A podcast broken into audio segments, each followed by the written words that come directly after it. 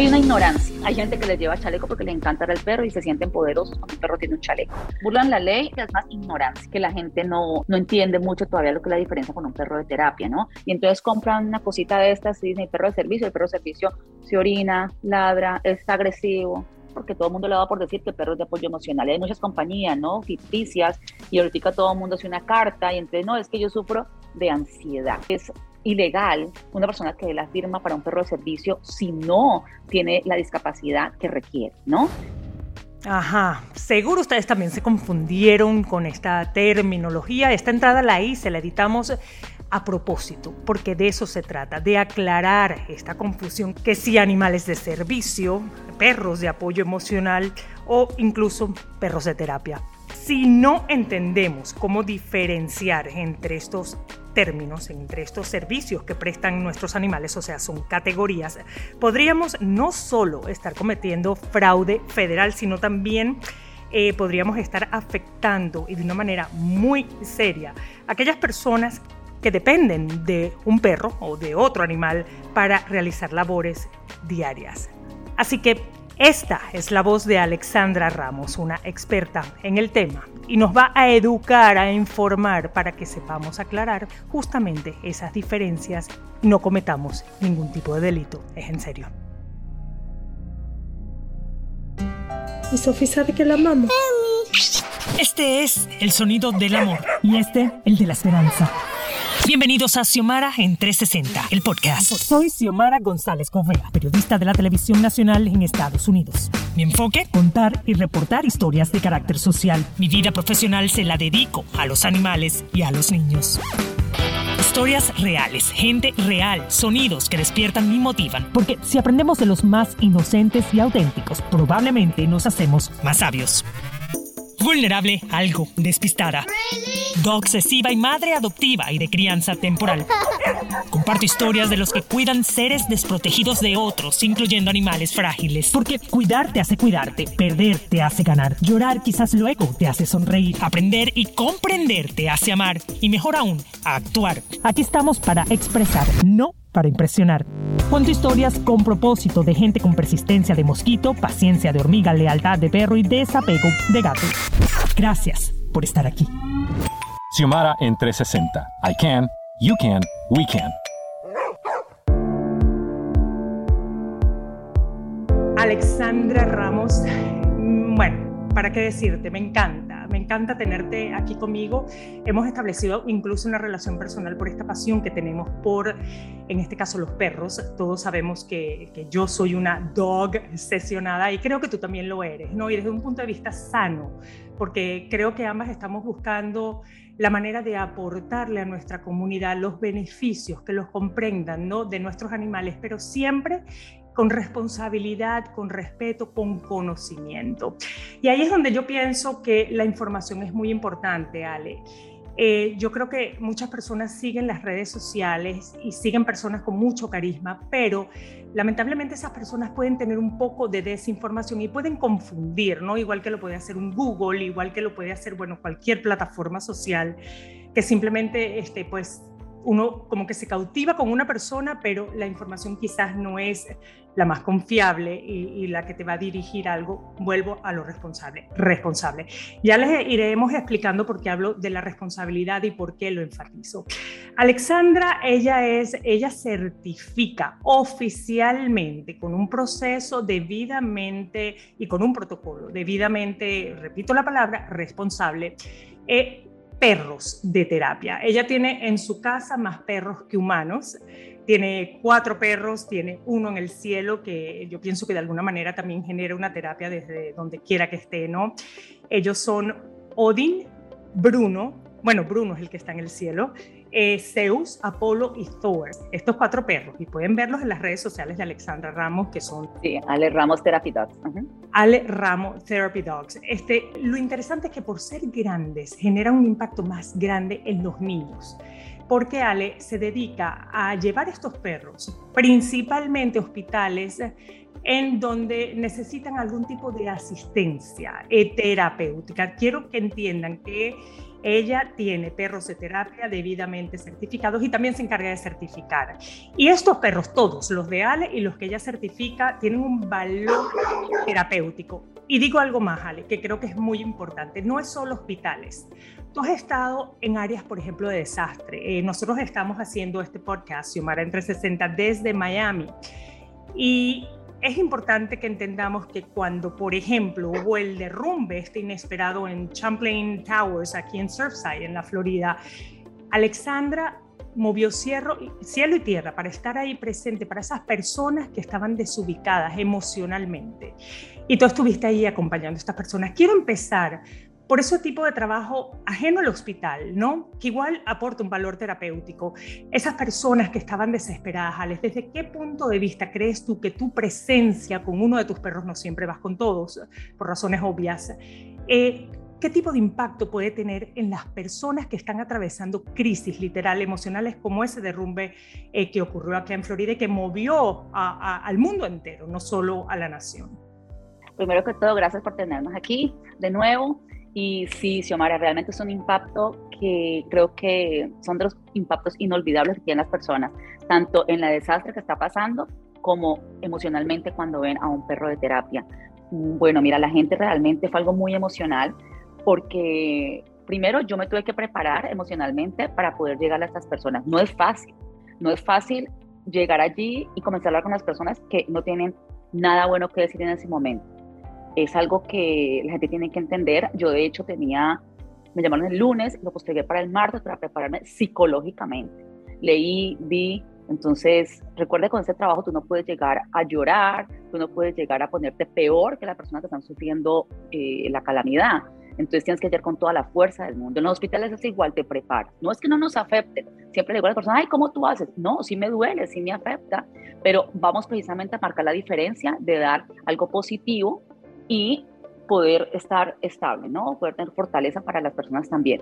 E igual que la mascota, porque yo soy su sostén.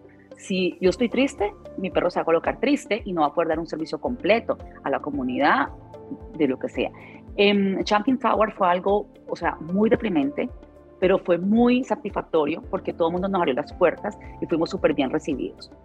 Dame un ejemplo, Ale. ¿Con quién, por ejemplo, te, eh, tuviste este encuentro, este diálogo? Un ejemplo que a ti te haya marcado y que... Eh, con muchas personas, pero con una nena especialmente de 12 años. Y te digo por qué. Esta nena estaba esperando noticias de su padre, que estaba en el edificio. Los niños se ponen más tristes, yo creo, que los adultos porque no entienden. Y 12 años es una edad donde tú no estás ni chiquito ni grande. Entonces simplemente estás confundido, no crees en la televisión, no crees en las redes porque te dicen que no creas, que todo va a estar bien y estás en, algo muy confuso. Cuando yo entré con Apolo, la niña inmediatamente se salió de su contorno y vino a donde Apolo, que era con el que estaba, y está súper contenta. Entonces la madre vino. Es una especie de distracción, ¿verdad? Para ellos. Sí. La, la madre, de hecho, no es amante a los animales, me lo confesó, pero me dijo, no me importa. O sea, no me importa porque mi hija no ha querido, o sea, modular, no ha querido interactuar con nadie y apenas vio a Polo cuando llegó, ella, a la única persona que se acercó fue a Polo, al perro. Entonces comenzó a hablarme, a preguntar, yo le contesté, ella me dijo, eh, cuando mi padre, cuando mi padre salga del edificio, yo quiero que luego lo puedas conocer, si tú lo puedes a traer para conocerlo. Yo le dije, claro que sí, con mucho gusto. Eh, ¿Y eso sucedió? Entonces sucedió, me volvieron a llamar, eh, Crisis Response me volvió a llamar para que por favor volviera a visitar la niña que quería volver a ver a Polo. Ellos son la comunidad judía, que es una comunidad bien cerrada, diría yo, para este tipo de cosas. Me invitaron a su centro que está ahí mismo al lado de la tragedia y nos invitaron otra vez con Apolo y la niña quería tener otro encuentro con él. Y la madre, tú sabes, pero bienvenida, la madre muy querida, pero son los esfuerzos por los hijos. Qué lindo, qué lindo poder hacer eso. Y me imagino que también es un efecto dominó en los que están observando esa interacción y ese cambio de mirada, ese cambio de actitud emocional ¿no? en ese niño. Eh, para personas como tú, eh, yo creo que requiere una gran valentía y siempre digo, eso es valentía para hacer lo correcto, olvidarse un poco de uno y entender el impacto que puede tener, por ejemplo, en esta, en esta niña que describes de 12 años y en su familia, ¿no? Porque porque están pasando un momento difícil emocionalmente y precisamente para eso están ahí los perros de terapia. Asumo, para ya pasar al tema de cómo podemos este, acreditar, certificar a nuestros perros si creemos que tienen potencial, ¿no? Y la persona, pues que es el dueño en este caso, tiene también el potencial para enfrentar ese tipo de situaciones y tener, como dices esto, esa estabilidad y esa ecuanimidad, ¿no? Entonces, este, para mí es importante entender el protocolo. Eh, tú llegas a estos centros de crisis, evidentemente, tú has pasado por un entrenamiento previo. Eh, y nada más digo rápidamente, y corrígeme siempre porque tú eres la que sabes eh, más, Alex, sobre este tema, pero por encima digo que por lo menos el perro tiene que tener un año de edad para poder ser certificado como un perro de terapia y también el dueño tiene que tener por lo menos seis meses de interacción con ese mismo perro para que haya lo que llaman en inglés ese bonding, esa conexión y que ese perro pues pueda eh, responder esos comandos, ¿no? De ese dueño, en este caso tú, que para ti son tus hijos y lo tengo muy claro y por eso pues eres una, una amiga además de, de Xiomara, ¿no? Pero esos protocolos, tú después de certificar a este perro, ya vamos a ir al proceso, eh, para los interesados, yo me imagino que tú tienes que contactar a estos lugares de crisis, a estos hospitales, a estos lugares en donde vas a aportar eh, lo que sabes hacer muy bien. me imagino que también, además de conseguir ese permiso en esa instalación, ¿no? En particular, tienes que eh, pedirle un permiso a ese padre de familia para acercarte a ese niño. No es como que tú llegas, el lugar te da el permiso para llegar y tú te acercas al que quieras. Yo me imagino que tú le preguntas de una manera delicada cómo funciona. Ya, es, depende. Depende si te llaman y te hacen una petición especial, tú tienes que pedir un permiso con la agencia a la que pertenezco, que es la Alianza de Perros de Terapia, y decirle a las personas que tienen que hacer la petición por medio de ellos. Ellos me mandan el correo o me llaman si es algo urgente y si yo la acepto, entonces ya yo estoy yendo con mi mascota, con cualquiera de mis cuatro perros, a visitar al paciente o a la persona que tenga condición. ¿Y por qué se hace así, Xiomara? Porque no puedo andar por ahí diciendo, tengo un perro de terapia, tú necesitas ayuda, tú, tú, tú, ahora me meto aquí, me meto allá. No, porque tenemos reglas que cumplir y aparte de eso también tenemos un seguro que nos cubre. Entonces la persona que anda por ahí diciendo, estoy en perro de terapia, ven, yo te ayudo, ven, eso no tiene ningún cubrimiento ni es legal por eso usamos un uniforme, por eso tenemos una escarapela, por eso tenemos eh, normas que cumplir, ¿no? Entonces, por ejemplo, eh, bueno, ya a este punto que llevamos tres años de experiencia, ya nosotros nos llaman. Gracias a Dios, la gente tiene credibilidad en nuestra labor y nos, nos piden que por favor estemos en estos, en, estos casos, ¿no? Nos llaman de los hospitales, nos llaman de las escuelas, nos llaman de, de donde te quieras imaginar. También nos llaman para hacer terapias en casa, pero yo casi no asisto a terapias en casa, primero porque ya no tengo tiempo, estoy en cuatro hospitales eh, en la ciudad de Miami y también asisto a sitios con niños discapacitados, niños autistas y en escuelas eventualmente, eh, sitios donde están los niños recreándose también, eh, esto por temporada. Pero a veces en las casas es un poquito diferente porque el perro se puede confundir, ya que cuando llegas a una casa hay tres, cuatro niños y quieren es jugar con el perro y entonces el perro tiene que formar una labor que está formado para eso y se puede confundir un poco. Y tu labor es más como de grupo, ¿no? Por ejemplo, digo grupo, por ejemplo, tú vas a un hospital, vas visitando cuartos, tocas la puerta, quieres que el perro entre. Eh, ¿Te ha tocado interactuar, por ejemplo, en Miami, donde vives, donde vivimos, en hospitales muy importantes, hospitales de niños, niños en situaciones de crisis, diagnosticados con cáncer, incluso terminales?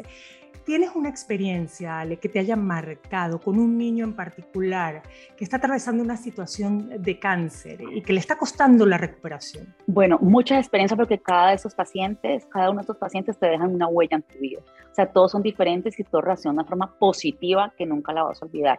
Pero lo más bonito es cuando te encuentras la gente después de un tiempo en la calle y te dicen gracias mi hijo cambió, mi hijo realmente, o sea, no, fue una vida antes y después de ver a tu perro. Y eso me llena de satisfacción porque estás haciendo la diferencia, ¿no? Eso también requiere de que un perro esté totalmente dispuesto a hacer la labor, a poder atender al nene, a que se busque realmente su atención, que esta es la que marca la diferencia.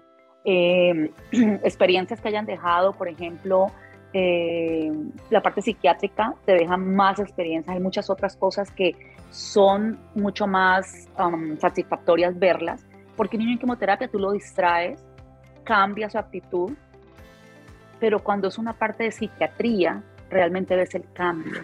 Por ejemplo, tuve una experiencia una vez de un niño que se lo iban a llevar ya para un Baker o sea, que ya es cuando los medican y los meten a este sitio, que ya se encierran para una terapia. Eh, cuando llegué al cuarto, estaba con Bruno, cuando llegué al cuarto, el niño saltó de la cama. Para mí fue un niño normal que se puso feliz por haber visto un perrito atravesando la puerta de su habitación. Pero cuando vi a su padre llorar y se acerca a mí y me dice, mi hijo lleva siete días sin comer, sin hablar y no se mueve, no se quiere bañar, no hace nada. So, cuando entramos a ese cuarto y cambió, hizo ese shock emocional y su mente hizo un reset.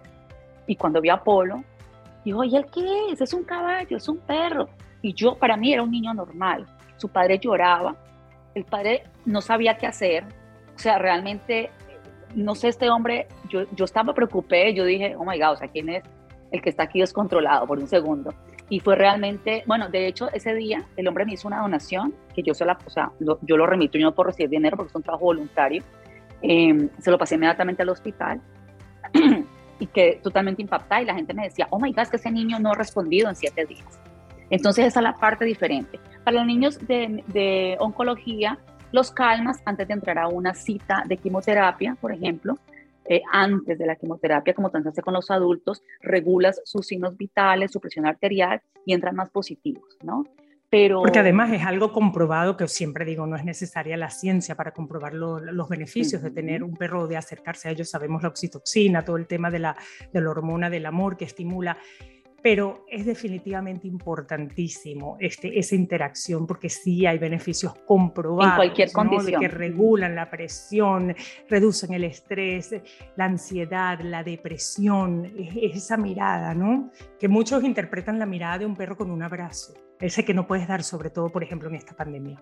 Y lo he comprobado mucho más con los adultos, porque los niños, sí, los ves que se sienten bien y sonríen y ves el cambio, pero ellos son inocentes y no saben cómo expresar esa emoción pero los adultos, adultos, yo tenía mucho miedo de entrar al programa con los adultos, y que te dicen, ay, por favor, ven que es que yo ese día no me dio mareo, no me dio náusea, no sentí nada, si me fue el tiempo corriendo, si me fue el tiempo, o sea, no lo sentí. Ellos sí lo entienden y ya te lo pueden expresar de una forma pues mucho mejor y ya te dicen realmente el cambio, el, el efecto que hizo el, la mascota con ellos. Les digo algo, Alexandra, para los que no la están viendo, yo estoy conversando con Alexandra Ramos, ella certifica oficialmente, eh, en este caso en Miami, pero es, trabaja con una, digamos, alianza, organización nacional en Estados Unidos. Eh, para los que no la están viendo, Alexandra tiene en este momento un t-shirt, una franela, decimos en Venezuela, que dice Dogs never lie about love. Los perros nunca mienten sobre el amor. Y les voy a decir mi opinión personal sobre algo que puede sonar tan frívolo como una camiseta, ¿no? Lo que yo veo que sucede eh, cuando se trata de, de tener un contacto, por ejemplo, con un médico, un doctor humano, y lo que yo llamo un dog que en este caso son los perros, ¿no? Es que hay una congruencia. Eh, los perros, como dice tu camiseta, no mienten sobre el amor. Si el perro se te acerca y mueve la cola y, y está contento contigo, realmente es porque tienes interés genuino en compartir. ¿No? O sea, no hay una profesión detrás, no hay nada que este, sea como, digamos, racional ahí, que esté presente. Simplemente es un tema de espontaneidad y congruencia, hacen lo que sienten y, pues de una manera muy, muy bonita, ¿no? Entonces yo pienso que ese, ese es el amor real, cuando hay un desinterés. Y eso creo que los niños que son muy inteligentes, ya sabes cómo soy yo con los niños y los animales, ¿no? Yo pienso que ahí hay una una congruencia mutua y por eso hay esa conexión tan impactante. Entiendo por qué tú trabajas con niños, Ale. Ahora, para aquellas personas eh, que quieren entender cómo funciona eh, esto, ¿no? Te voy a mencionar dos cositas, Ale, que yo veo que son muy recurrentes y estoy convencida y luego vamos a hablar en el próximo segmento sobre, segmento sobre estas diferencias. Pero la primera es que deben usar chalecos. O sea, que los identifiquen entre comillas como animales de servicio que al final no son ni siquiera perros de servicio.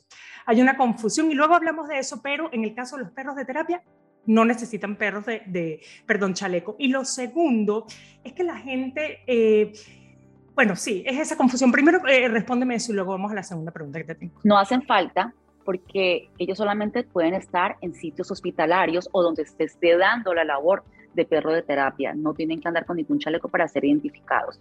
Por ejemplo, con la alianza lo que nos identifica es un corazón rojo que está tallado por ellos y los papeles que se mandan, con todo el proceso que se hace, la escarapela que yo llevo con un número legal de identificación, tanto mío como el de ellos. Entonces, simplemente no hace falta el chaleco. O sea, el chaleco yo pienso que es ponerles un estrés encima de que no necesitan para poder estar tranquilos y que también el paciente los pueda acariciar, porque si tú llevas un perro con chaleco, es mi opinión personal. Hay gente que les lleva chaleco porque le encanta el perro y se sienten poderosos cuando un perro tiene un chaleco. Para mí no, porque cuando yo acerco el perro al paciente y tú lo vas a tocar, que vas a tocar un chaleco y los obligas a que le toque la cara al perro. Y en el perro de terapia, supuestamente el perro debe estar tocado nomás de la mitad del cuerpo hacia atrás para evitar accidentes. Para evitar, me imagino, lesiones o bacterias. Exactamente. Aparte de eso, que no, o sea, no, no hay por qué tocarle los ojos al perro, meterle el dedo a la boca para evitar accidentes. El perro se puede estresar y eso tiene que ser algo tan divertido tanto para el paciente como para el perro, porque si no el perro va a decir, coño, que voy allá. Eh, cada que voy allá me, me están chuzando los ojos, me están jalando el pelo, me están arrancando las orejas. Entonces, para mí el chaleco sobra, sobra y pienso que dejarlos así eh, desnudos, sueltos, es mucho más divertido para el paciente.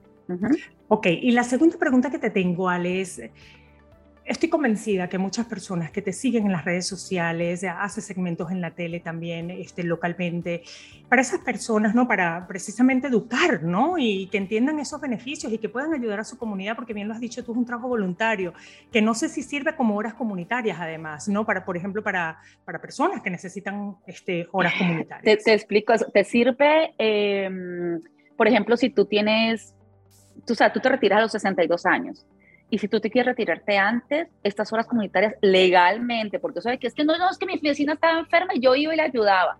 No, son horas legales. Las horas con los hospitales son legales, es un contrato que se hace con muchos, así no te paguen porque es que ellos te esperan realmente, el paciente tiene necesidad, no es para que tú vayas como te dé la gana, como se dice. Entonces, si tú tienes acumuladas estas horas legales de voluntariado, te pueden ayudar para la acumulación de horas de trabajo para un retiro eventualmente.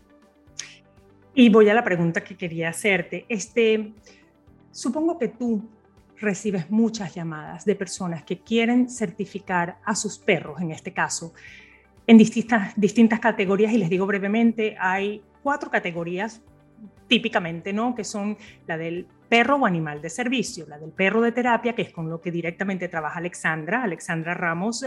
Luego está el de apoyo emocional y luego están los trabajos los perros de trabajo, que son los que utiliza la policía, que son los search and rescue, todos estos que buscan, por ejemplo, cuando hablábamos al principio, debajo de los escombros de algún lugar, este, porque lamentablemente este, se ha derrumbado un edificio durante un terremoto, etcétera, ¿no?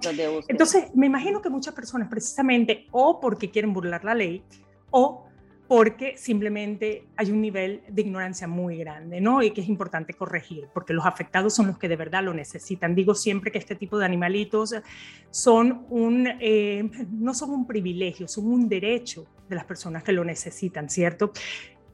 ¿Cuál es, eh, ¿Qué es lo más recurrente, Ale, que te llaman y te preguntan, ¿puedo certificar a mi perrito para montarme en el avión con él? Y es su propia mascota, además, ¿no? Sí, bueno, me ganó creo que muchos enemigos, de hecho, a raíz de esto, porque de hecho entrenar un perro de terapia, no certificar un perro de terapia no tiene costo, solamente cuando ya pagas un feed a la agencia, pero conmigo no. Entonces eso lo hago precisamente o se hace así para que si tú me das dinero, yo me siento obligada a certificar tu perro, pero como yo aquí no hay dinero, yo te puedo decir, mira, tu perro no es, o sea, y la gente se pone brava. La primera pregunta que le hago a las, personas que me llaman y no, me escriben es, ¿cuál es tu propósito cuando tu perro sea un perro de terapia? Entonces ahí donde tin, no porque quiero viajar con él, porque es que quiero eh, llevarlo para el trabajo, no porque es que lo que pasa es que quiero que mm, mi perro vaya a toda parte conmigo, no porque entonces me dan una serie de explicaciones que ninguna es válida, ¿no? Porque nadie quiere estar en un hospital, nadie quiere dar su tiempo. Por eso es más difícil Ahora, ¿tú sientes que esto sucede porque quieren burlar la ley o porque realmente hay una ignorancia eh, común? Hay una ignorancia.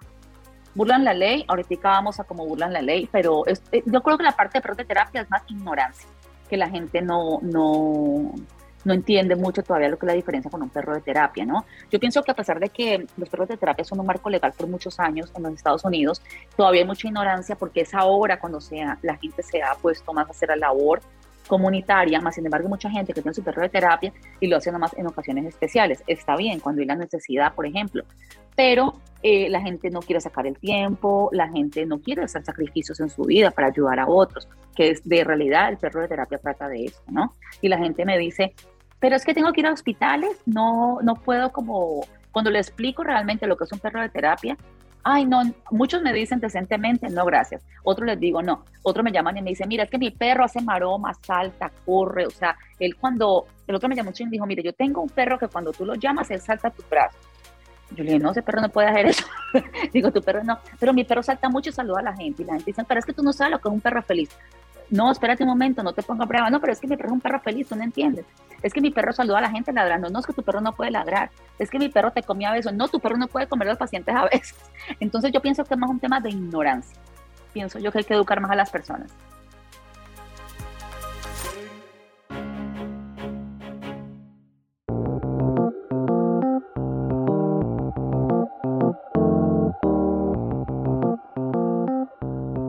Para pasar a la parte de, marcar esas diferencias y explicarlas un poco con el tiempo que nos queda, porque me encanta este tema y bueno, bien lo sabes. Eh, un perro de terapia, ¿cuál es el proceso para yo certificarlo, Ale? Bueno, lo primero, es yo te mando un, cuestionario, un formulario de la, de la agencia, que es ATD, y tú tienes, lo primero que me tienes que presentar es la primera cita que yo te vea, va a ser tu, tu background check, tu historial policíaco, creo que dice en español. Y, sí, tus antecedentes penales, estudiarlos, no tienes que estar seguros que, exacto. Y el, el, certificación de salud de tu perro, que es increíble, Xiomara, a estas alturas de la vida, la gente me dice, no, yo a mi perro nunca le pongo una vacuna porque no creo en las vacunas.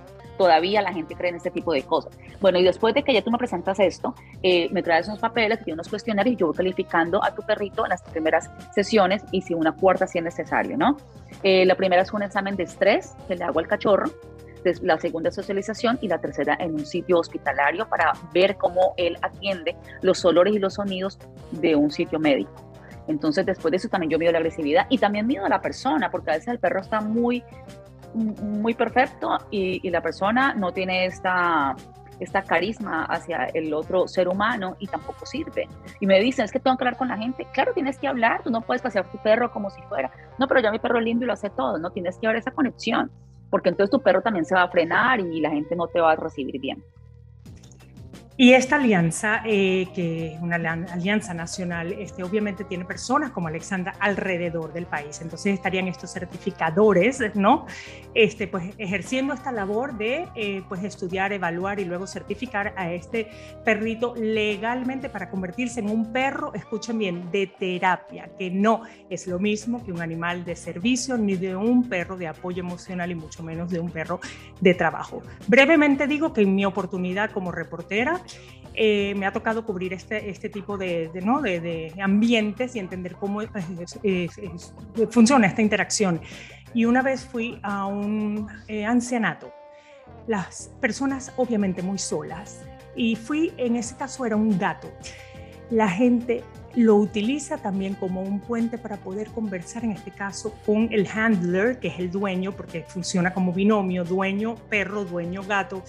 Eh, y es una manera para ellos también desahogar, desahogarse y contar tus cosas. Entonces no es solo el efecto que tiene el perro como perro de terapia o el gato, sino también esa, ese momento de compañía que tú, le puedes dar, por ejemplo, en este caso, a un ancianato, una persona que se siente completamente solo, sola y ni les cuento en la pandemia. Vale, vamos a hacer una pausa enseguida. Están escuchando Xiomara entre 60. Ella es Alexandra Ramos y ella certifica oficialmente perros de terapia y tiene pues una, una habilidad maravillosa al punto de que tiene cuatro perros, trabaja mucho más con niños que con adultos y eso ha sido pues maravilloso, ha tenido un exitazo aquí en Miami, Florida, donde estamos. Regresamos con las diferencias de un, de un animal o un perro de servicio, un perro de apoyo emocional y quizás toquemos por encimita el perro de trabajo. Ya regresamos, y Mario 360.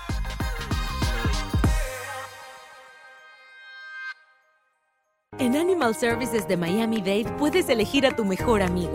Ven a ver perros y gatos rescatados de todos los tamaños en nuestras modernas instalaciones en Doral. Los mejores amigos hacen la vida más divertida. Entrenar, jugar o simplemente relajarse fortalece los lazos especiales. Siempre es un buen momento para elegir un mejor amigo. Adopta un perro o gato en el Centro de Protección Adopción de Mascotas de Animal Services de Miami-Dade. Para más información visita miamidade.gov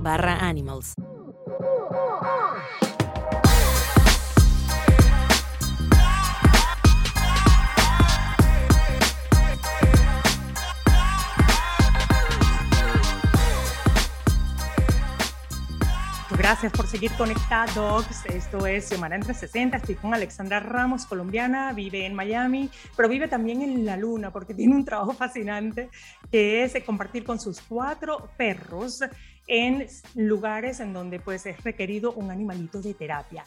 Este que escuchan, ahí lo escuchan, ¿verdad?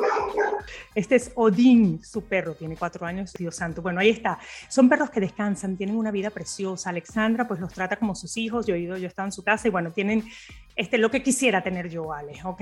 Y bueno, se bañan en piscina, se visten bonitos, o sea, son unos perros de verdad preciosos. Eh, y sobre todo la labor que hacen, que es este, pues asistir a personas, sobre todo niños en hospitales que necesitan pues generar una sonrisa a pesar de sus circunstancias de salud. Ale, hablábamos al principio de lo que era un perro de terapia, esa es la labor este, que tú haces, pero hay perros de apoyo emocional, hay perros animales de servicio y hay una gran confusión. Uno sale por la calle y te dice, una persona que está en un supermercado cargando a un chihuahua, es mi animal de servicio. Y tú ves que el chihuahua está... Y dices, o sea, es imposible que sea un animal de servicio porque los, los, animales de servicio y también los de terapia tienen que estar entrenados precisamente para no hacer eso en ambientes en donde hay mucha gente o donde estén trabajando, ¿no? Entonces, Ale... Yo diría que los tres. Exacto, ¿verdad? Porque bueno, lo emocional también debería, exactamente. Este, entonces, el perro eh, de, eh, ya sabemos lo que es el perro de terapia, repito, el perro eh, de servicio, ¿no? En este caso.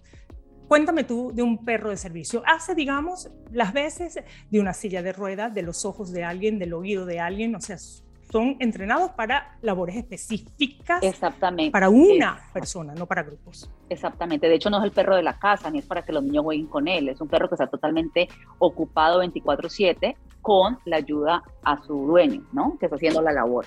Están los perros de alerta también, que ayudan a las personas con los ataques de convulsiones, unas, que pertenecen al grupo, para que entiendan, perdón Ale, de los animales de servicio. Claro, sí, están los animales de servicio que ayudan, por ejemplo, la audición, una persona sorda, al timbre de la casa, al timbre del teléfono, ¿no? a los sonidos que la persona tiene la capacidad de escuchar. Están los perros de guías, que son las personas ciegas, impedidas de ver, de la visión, entonces le ayudan a pasar las calles, a orientarlos a donde llegan. Están los perros de alerta también, que son los perros que ayudan a, lo que te decía, médicamente a una subida baja de azúcar, a una convulsión, Personas diabéticas, etcétera, Estos perros de alerta también incluyen a los niños autistas, ¿no? Eh, muchos perros están entrenados para no dejar que un niño se lance a una piscina, por ejemplo, o que abra la puerta de la casa porque pueden escapar. Ya sabes que eso son una de las crisis de los nenes. Están también ayudan a los perros de ayuda, a las personas inválidas, que hacen un gran trabajo abriendo una nevera, por ejemplo, la puerta de la casa, eh, ayudándolos a empujar la silla cuando no pueden. ¿no? Ayudándoles a, a, estas lecciones que deben. Muchos perros, yo conocí a una persona que tenía el perro que cuando se subía al, al, al inodoro, él se apoyaba en el perrito también y el perro se quedaba esperando hasta que hacía sus necesidades y volvía y le ayudaba a pasarse a la silla. So, hacen una gran labor, la verdad que sí. También están... o sea, cumplen una labor totalmente distinta a lo que es el perro de terapia. Repetimos rápidamente, el perro de terapia simplemente está ahí para asistir a una persona con una condición y tienes que estar certificado. Y algo muy clave, un perro de servicio no está para que lo estés tocando. ¿Por qué? Porque pierde la atención el perro no, no, y tampoco puede ser agresivo, porque no estamos hablando de un perro de defensa personal.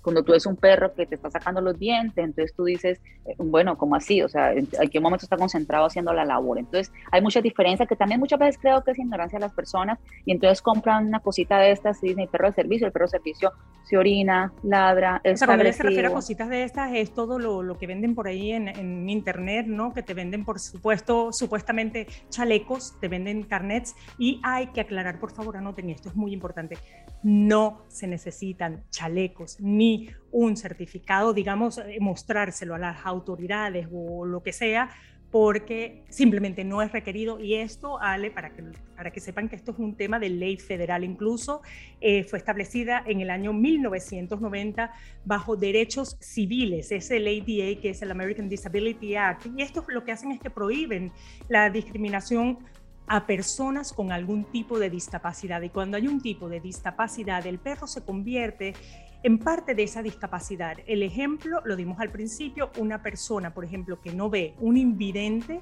se convierte en los ojos de esta persona. O sea, repito otra vez, esto es un derecho de algunas personas, no es un privilegio y eso hay que respetarlo porque muchas personas que salen a la calle, Ale, este, hablábamos de esto, ¿qué es lo que pasa con esas personas? Hay, hay algo que la gente confunde y se ha querido, eh, ¿cómo se dice?, aprovechar esta situación, porque los perros de servicio también ayudan a discapacidades psiquiátricas y a niños autistas, ¿no? Entonces sacan un carne y dicen, no, porque tengo problemas psiquiátricos. Xiomara, esto no es un juego decir que tienes una discapacidad psiquiátrica. He visto personas que han sido perjudicadas en su trabajo por estar sacando estas tarjetas y diciendo que es que es un perro de servicio. La gente no se da cuenta que un perro de servicio legalmente es porque tú tomas medicinas, es porque estás medicado por un especialista psiquiátrico, por una persona legal que da su firma, porque es, es ilegal una persona que dé la firma para un perro de servicio si no tiene la discapacidad que requiere, ¿no?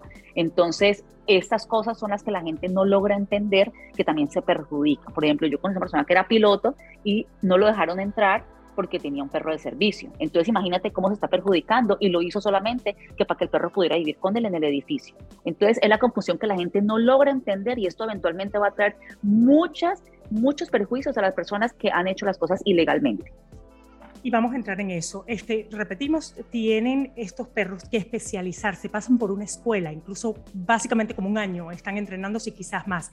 los perros de servicio, los de terapia no. Alexandra, por ejemplo, sería quien certificaría y verificaría que ese perrito de terapia está dispuesto para ir a un hospital, etc. El, el animal de servicio no. No, tiene que pasar por una especialización. Hasta cinco años, ¿sabes? Bueno, exacto, es depende de la, de la situación. Puede ser un PTSD, que es el, el post-trauma, por ejemplo, una persona que estuvo en la guerra, eh, ¿no? que empieza a tener lapsos, por ejemplo, mentales y se, se, desubica ese perro. Esa es la parte psiquiátrica. Exacto, exacto. Esa es la parte, pero eso es medicado porque realmente sí lo necesita. Cuando tú ves estos perros de servicio en los hospitales, que me los encuentro yo, con las personas realmente discapacitadas, el perro ni te mira, o sea, ven mi perro y ni, mi perro no puede ni, ni, ni, alterarse con él, ni el otro perro tampoco. Está totalmente enfocado en qué está haciendo mi dueño, en cómo va a reaccionar. No, el perro no está queriendo ni morderme, ni que yo lo toque, ni está buscando una atención. Entonces ahí tú ves que sí, son perros de servicio capacitados para su labor.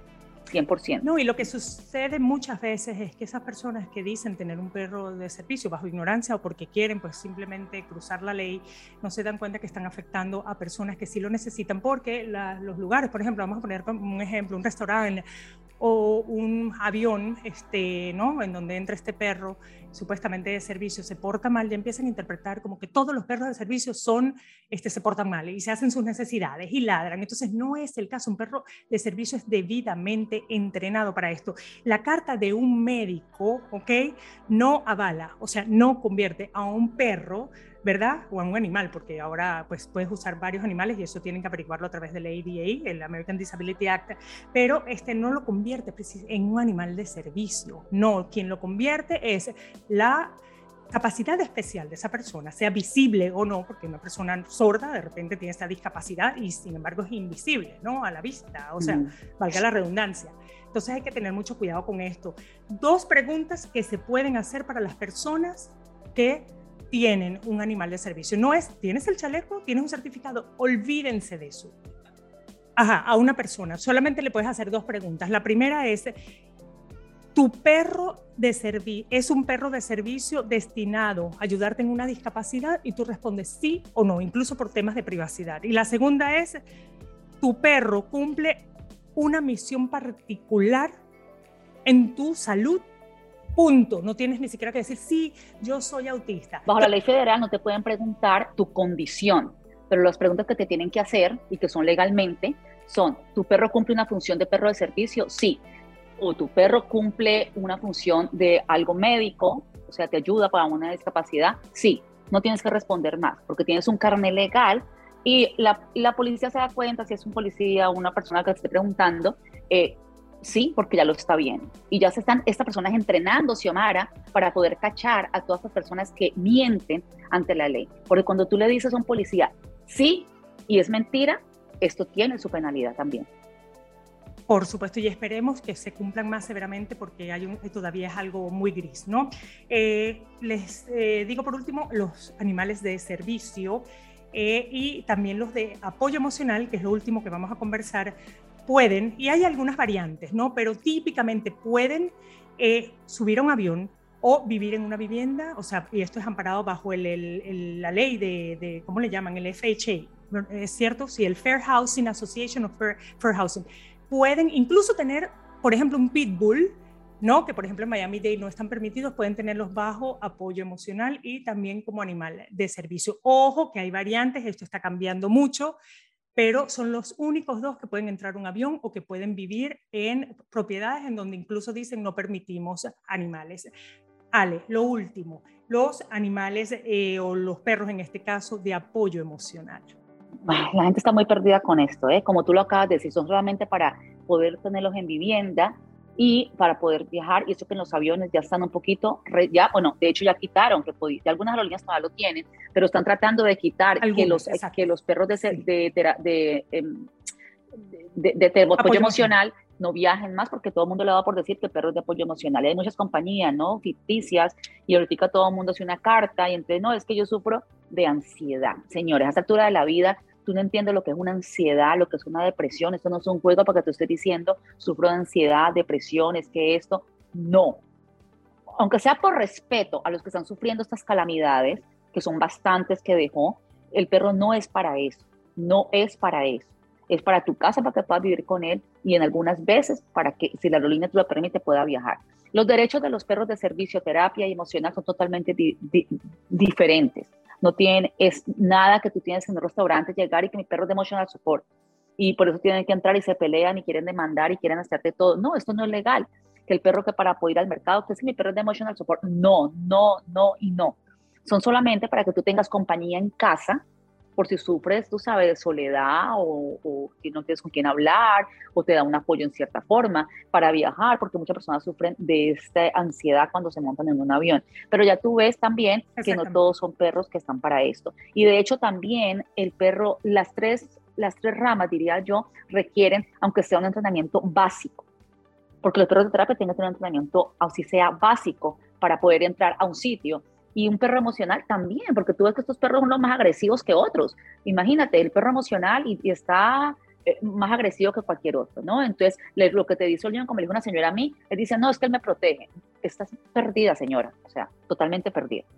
Sí, pero se supone que por definición estos perros lo que hacen es hacen algo, por supuesto, y es ayudar con su presencia, que los dueños sientan tranquilidad, que reduzcan esa presión, esa ansiedad, ese estrés, eh, eh, todos estos factores emocionales, pero mucha gente se ha aprovechado y ha pedido cartas. ¿Y cómo lo consiguen? A través de la carta certificada, también se metería en tremendo problema legal ese médico que está dando, pues avalando a ese perro, dándole ese derecho, ¿no? De, de ser un perro de apoyo emocional. En realidad son para, yo diría que las personas que más necesitan esto es un perro emocional, porque ya los perros por naturaleza saben nuestras necesidades.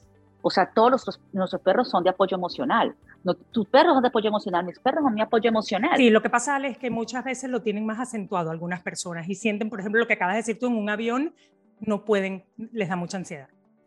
Claro, entonces por eso te, por eso, pero para esto tiene que ser algo estudiado, no porque me dio por decir, no, es que, ay, es que me da unos nervios cruzar la calle, ay, es que me da unos nervios ir al mall sola, tú me entiendes. Entonces, somos, por ejemplo, eh, una situación para, por ejemplo, los militares, que son personas que han tenido traumas en su vida, tú me entiendes. Esas personas que han con mucho problema pueden tener perros de emotional support. Claro, pero ya ahí entraría un, animal de servicio que es el PTSD, porque ya eso está comprobado. Pero el apoyo emocional sería, por ejemplo, que yo, Xiomara, tengo depresión, voy a mi doctora durante un año, ella ha anotado que sufro depresión y tiene que darme una carta con un certificado. Pero escúchame, el PTSD es del perro de servicio, más el flashback trauma es el perro emocional. Exacto, sí, sí, sí, exactamente. Gracias por aclarar eso. eso que es, que la gente se confunde y se aprovecha. Pero como lo habíamos dicho antes, dentro de la categoría de animal de servicio, pues queríamos simplemente qué bueno que aclaras.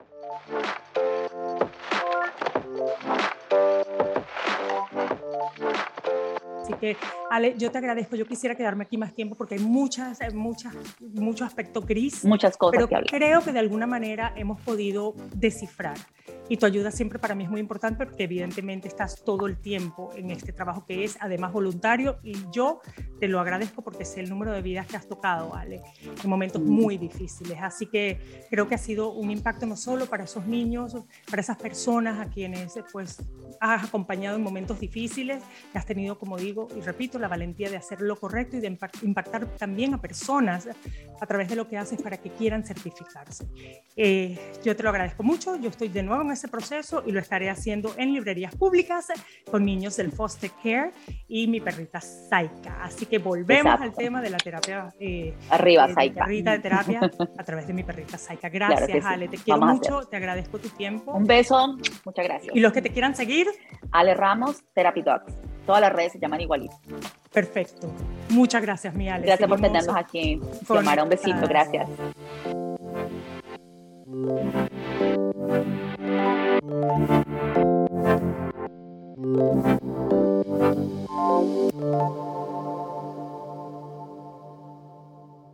Xiomara en 360 es una producción de Xiomara 360 y Actualidad Media Group. Más información en xiomara360.com. Tus comentarios y reviews en esta y la mayoría de las plataformas de audio disponibles me ayudarán a crecer y a llevar mejor el mensaje a quienes quieran escucharlo desde el corazón.